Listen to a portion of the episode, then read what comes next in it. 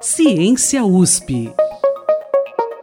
Olá, eu sou o Denis Pacheco e esse é o Ciência USP. Nesse episódio, a gente vai falar sobre um estudo com participação da USP que mapeou a disseminação do vírus chikungunya no Brasil desde a sua introdução no país há 10 anos. A pesquisa sugeriu que a doença se distribuiu pelo território brasileiro de forma heterogênea. Cidades mais afetadas apresentaram alguma proteção a novos surtos, enquanto municípios menos expostos a ondas anteriores permaneceram mais suscetíveis. O trabalho foi divulgado em um artigo no periódico The Lancet Microbe. O virologista William Maciel de Souza, doutor pela Faculdade de Medicina de Ribeirão Preto da USP e atualmente na University of Texas Medical Branch, nos Estados Unidos, assinou o artigo e conversou com o repórter Guilherme Castro Souza. A entrevista você escuta agora. Febre, dores no corpo e dores intensas nas articulações, esses são alguns dos sintomas da doença chikungunya. Muito parecida com a dengue, ela também é transmitida pelo mosquito Aedes aegypti, conhecido como mosquito da dengue, e o Aedes albopictus. Porém, essa enfermidade se destaca pelas dores nas articulações e, muitas vezes, causa sequelas duradouras.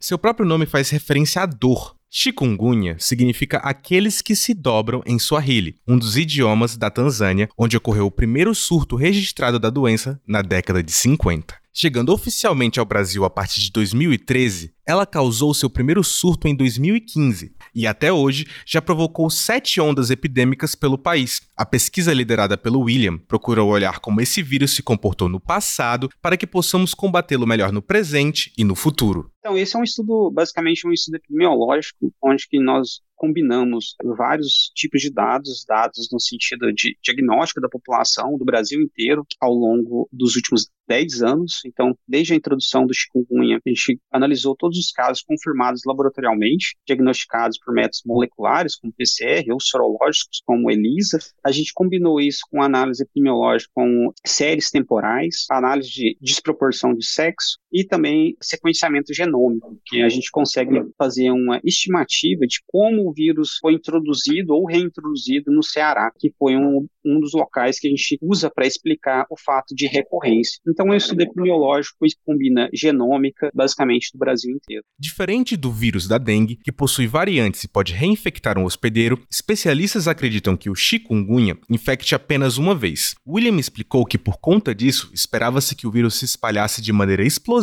quando chegasse ao Brasil, mas que logo desaparecesse. Entretanto, o que se observou foi um comportamento bem diferente ao longo da última década.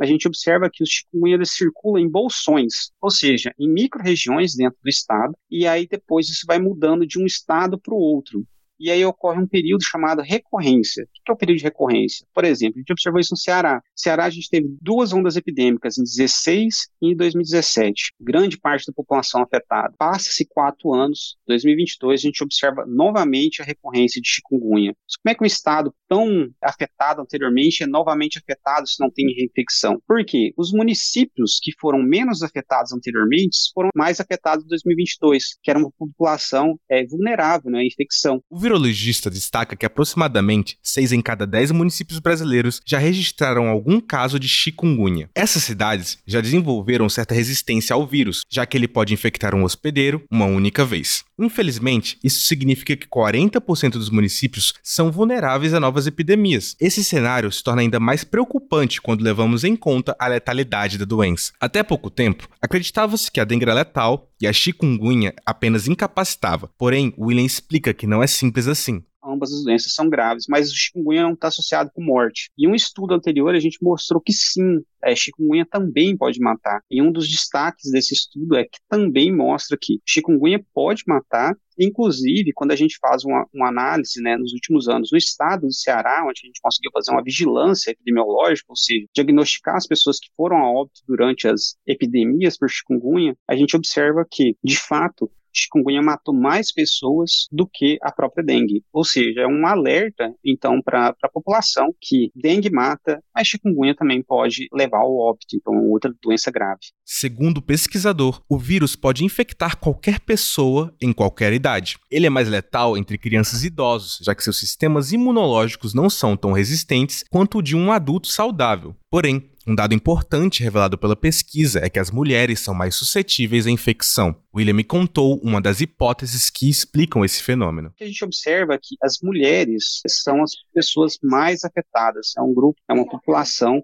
que é desproporcionalmente afetada por chikungunya. Nós observamos isso em múltiplas epidemias, né, que as mulheres são predominantemente a população mais afetada. A explicação por trás disso, nosso estudo não aborda. Porém, há outros estudos que também avaliam chikungunya e esse estudo conduzido em Bangladesh por um outro grupo de estudo da Universidade de Cambridge tem associado essa diferença, né, entre duas, entre é, o sexo, basicamente porque as mulheres ficam mais em casa, particularmente em Bangladesh. E a infecção por chikungunya geralmente ocorre mais em casa, em ambiente doméstico ou peridoméstico. Então, provavelmente é uma coisa que a gente observa na população brasileira, onde mulheres predominantemente ficam mais em casa do que homens. Então, isso faz com que seja um fator de risco a maior exposição ao vetor e, consequentemente, se infectar mais. Inicialmente, o chikungunya foi introduzido no Brasil pelo Amapá e pela Bahia, mas de acordo com William, sua predominância em estados nordestinos é pura coincidência. O vírus pode expandir para qualquer região em que houver proliferação dos mosquitos Aedes aegypti e Albopictus. Um dado preocupante são os grandes centros urbanos que possuem esses vetores, mas ainda não tiveram contato com o vírus. Em relação ao ano anterior, 2023 já registrou um aumento de 70% no número de casos, sobretudo pela expansão da doença no estado de Minas Gerais é que a gente tem hoje o estado de Minas Gerais, a gente está tendo um, um, aumento de casos de chikungunya esse ano, 70% maior do que o mesmo período no ano anterior. Só que dessa vez, esse 70% maior é porque afeta o segundo estado mais populoso do Brasil, que é Minas Gerais. Então a gente está observando o mesmo fenômeno de recorrência em Minas, onde havia ocorrido anteriormente e agora ocorre é, em Minas. Por exemplo, em São Paulo, que a gente observou um, um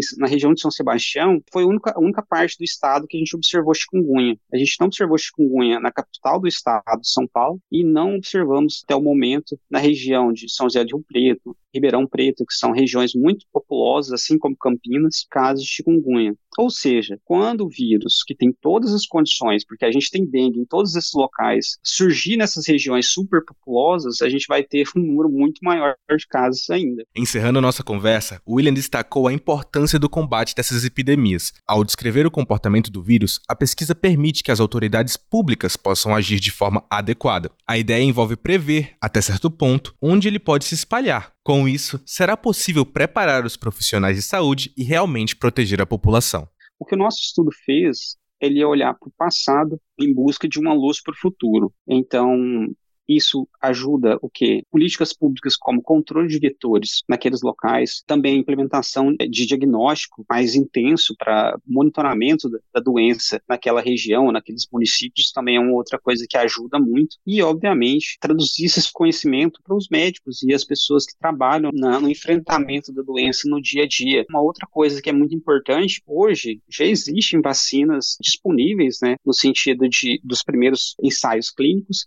que poderiam poderiam né, ser utilizadas no Brasil para fazer outros ensaios clínicos na população, principalmente por ser um cenário que você conseguiria ter, você literalmente conseguiria salvar muitas vidas e salvar muita população. E também avaliar a vacina, principalmente que o Brasil hoje é um país endêmico né, para chikungunya. Então, eu acho que é uma oportunidade para os funcionários de saúde pública, para os profissionais de saúde pública ajudar a saúde pública brasileira. Esse que você acabou de ouvir foi o virologista William Maciel de Souza, que conversou com o repórter Guilherme Castro Souza. Se você quiser ler mais mais sobre o trabalho do William, o Jornal da USP publicou uma matéria de destaque sobre a pesquisa. O link está na descrição desse podcast. O Ciência USP é um podcast do Jornal da USP. Toda quinzena, a gente apresenta pesquisas realizadas aqui na Universidade de São Paulo. Eu sou o Denis Pacheco e se você ainda não segue o Ciência USP, a gente está nos principais agregadores de podcast. Segue a gente lá e até mais.